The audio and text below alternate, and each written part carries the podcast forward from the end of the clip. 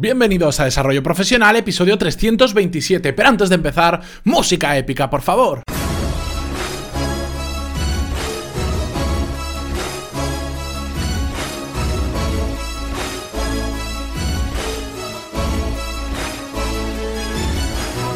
Muy buenos días a todos y bienvenidos a Desarrollo Profesional, el podcast donde hablamos sobre todas las técnicas, habilidades, estrategias y trucos necesarios para mejorar cada día en nuestro trabajo. En el episodio de hoy, muy interesante, vamos a ver un dilema que nos plantea una fiel oyente del podcast que me consta y además suscriptora de los cursos que por mantener su anonimato le hemos cambiado el nombre y que nos plantea una situación que creo que a muchos de vosotros se os dará en vuestro trabajo. Pero antes de nada, que en pantaloni.es tenéis todo lo necesario para desarrollar las habilidades directivas necesarias y dar el paso adelante en vuestra carrera profesional, porque ya sabéis que con la formación que tenemos de la universidad o de cualquier ciclo no es suficiente y para poder avanzar en el mundo de la empresa hace falta saber de gestión de equipos, de gestión de personas, de gestión de proyectos, de marketing. Hace falta saber un poco de todo por la cantidad de situaciones diversas que nos encontramos cuando empezamos a evolucionar en nuestra carrera profesional. Así que en pantaloni.es tenéis cursos y también tenéis seminarios online en directo que hacemos todos los meses, como el que hemos hecho la semana pasada, donde aprendimos en directo a organizar nuestra agenda semanal para ser más productivos. Así que entrad en pantaloni.es y pegadle un vistazo. Y bien, vamos ya con el episodio de hoy. En este caso, Ana, que es un nombre ficticio para ocultar su verdadera identidad por si acaso, nos escribe y dice, hola Matías, el otro día se me planteó una situación en el trabajo que me dio mucho que pensar. Te pongo en situación. Nos llega una reclamación de un cliente por mala calidad del producto. Nos reunimos mi jefe, el responsable de producción y yo para ver qué podíamos hacer. La gestión de reclamaciones corre de mi cuenta y normalmente hago un informe de reclamaciones donde explico las causas y soluciones para un problema dado. En este caso, mi compañero me dio tres posibles respuestas, unas muy distintas de otras y con una realidad muy maquillada. Yo me considero una persona honesta y podría decir que se me da muy mal mentir y no tengo en la cabeza para hacerlo y me chirría mucho que otros lo hagan. De hecho, he conocido a Ana en persona y, y me consta que esto es así. Como no estaba de acuerdo con las respuestas que me daba mi compañero, me hizo el siguiente comentario.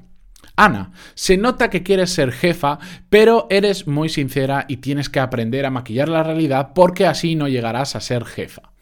Por mi parte, yo me quedé a cuadros. Esa eh, es la mentalidad de la vieja escuela. En mi opinión, es triste que un chico de 31 años piense así y que su definición de jefa sea esa. Este tipo de personas a mí me dan desconfianza y no me gusta trabajar con ellas. Porque me mienten, porque si mienten en un informe, ¿quién te dice que no te mienten sobre otras cosas a ti mismo? Abro el debate. ¿Hasta qué punto mentir es una habilidad directiva en, nuestra, en esta nueva generación 4.0? Te agradecería mucho eh, tu feedback respecto a este tema. Un abrazo. Bueno, no sé si estamos en la generación 4.0, 5, 2, 1 o la que sea, pero... Mm, Primero de todo, no. Mentir no es una habilidad directiva en esta generación, ni tiene que serlo. Puede que fuera en el pasado, en determinadas ocasiones, pero es algo que, bajo mi punto de opinión, y lo hemos comentado alguna vez, debemos quitarnos de encima completamente. Ese planteamiento que te hace tu compañero, en mi opinión, es muy erróneo. O sea, es todo lo contrario a lo que tienes que hacer para realmente poder ascender en tu carrera profesional y en este caso llegar a ser jefa como te comentan. Creo que has hecho muy bien comentando, siendo franca con esa persona y diciéndole que, que, no lo veías, que no era la forma correcta de hacerlo. Y por más que esa persona te diga, tu compañero te diga que, que no tienes que ser tan sincero y que tienes que maquillar la realidad, Ana, yo solo puedo decirte, sigue así. Y si en tu empresa se valora que maquilles los resultados, que mientas cuando haga falta, igual no es la empresa adecuada en la que tienes que estar.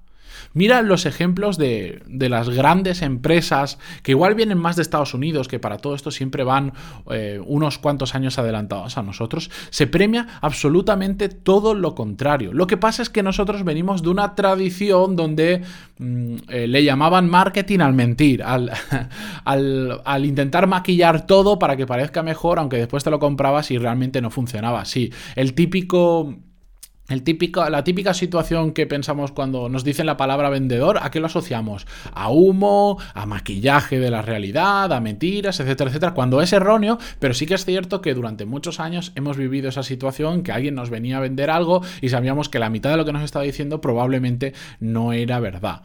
Y eso sigue arraigado en la mente de muchas personas. Y creemos que para poder ascender y ser jefes o ser altos directivos hace falta mentir, hace falta maquillar la realidad, en ocasiones hace falta hacer cosas que sabemos que están mal, pero hacerlas de todas formas, de pisar a determinados compañeros y no es para nada así. Por supuesto que algunas empresas sí que funcionan así y si queremos ascender en esas empresas requiere ser así, pero de verdad, con la cantidad de empresas que hay para trabajar, ahora que en España el mercado laboral se está volviendo a abrir y empiezan a haber muchas oportunidades.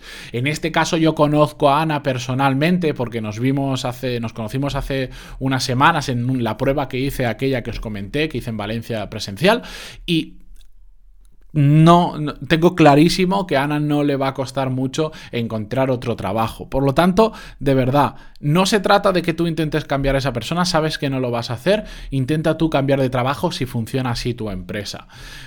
Pasa de esa persona completamente mientras estás ahí. No te puedo decir otra cosa porque es que tú lo has clavado. Decías, ¿Qué vas a pensar de una persona que, te genera desconfianza que si te está mintiendo en eso, en cuántas otras cosas te va a estar mintiendo? Y realmente lo que está haciendo esta persona es cavar su propia tumba, porque si en el caso de que tú siguieras en esta empresa y ascendieras, ese compañero tuyo que en su momento era un mero compañero, probablemente, digamos, eh, horizontalmente estabais en el mismo puesto, pero de repente empiezas, eh, tienes tú un puesto superior, ¿qué va a pasar con esa persona?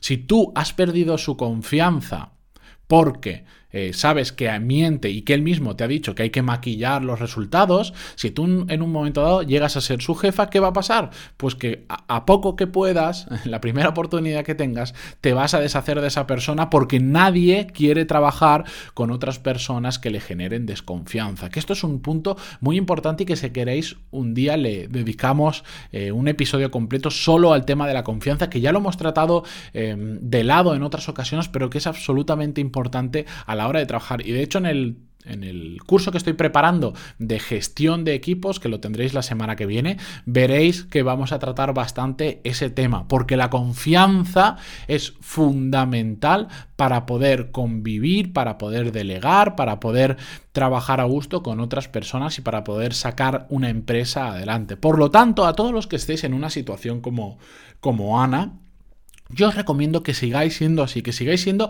honestos, que sigáis siendo francos. Como dijimos ayer, siempre desde la amabilidad, desde el respeto a la otra persona. No hay, no hay, que confundir la franqueza o la sinceridad con decir las cosas mal o ser muy agresivo diciéndolo. Para nada. Pero de verdad, si vosotros creéis que el camino correcto es ese, seguid adelante porque yo comparto con vosotros que es el camino correcto y las mentiras o las medios verdades no llevan a ningún sitio. Porque en este caso, por ejemplo, ha habido un error con un cliente. Y la persona que se encarga de la producción, en lugar de realmente analizar cuál es el error exacto para poder corregirlo, está maquillando la realidad de cara a su jefe de arriba.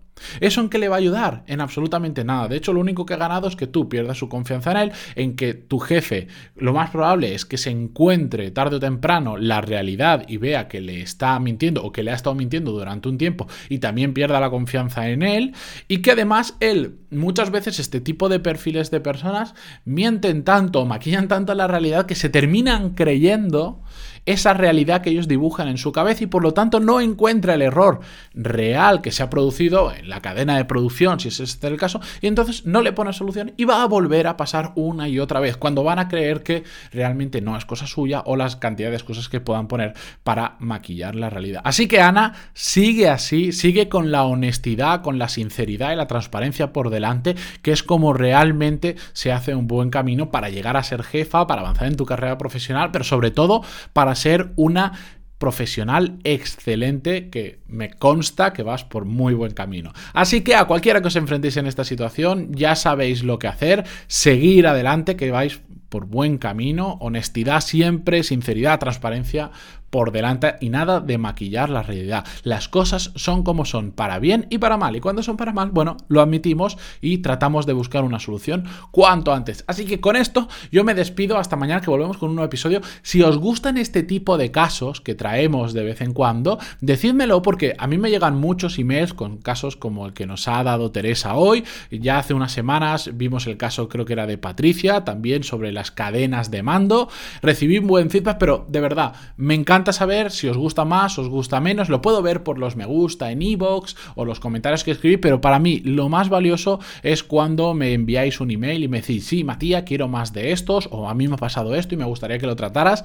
De verdad, es lo que a mí más me sirve y lo podéis hacer en pantaloni.es barra contactar. Así que dicho esto, continuamos mañana con un episodio nuevo, no sin antes deciros que, por supuesto, que si os ha gustado, se agradece muchísimo esas valoraciones de 5 estrellas en iTunes y esos me gusta y comentarios en iVoox que no cuestan nada y que a un servidor le ayudan tanto a conocer qué gusta más, qué gusta menos y sobre todo a que otras personas vayan descubriendo el podcast. Así que continuamos mañana con más. Adiós.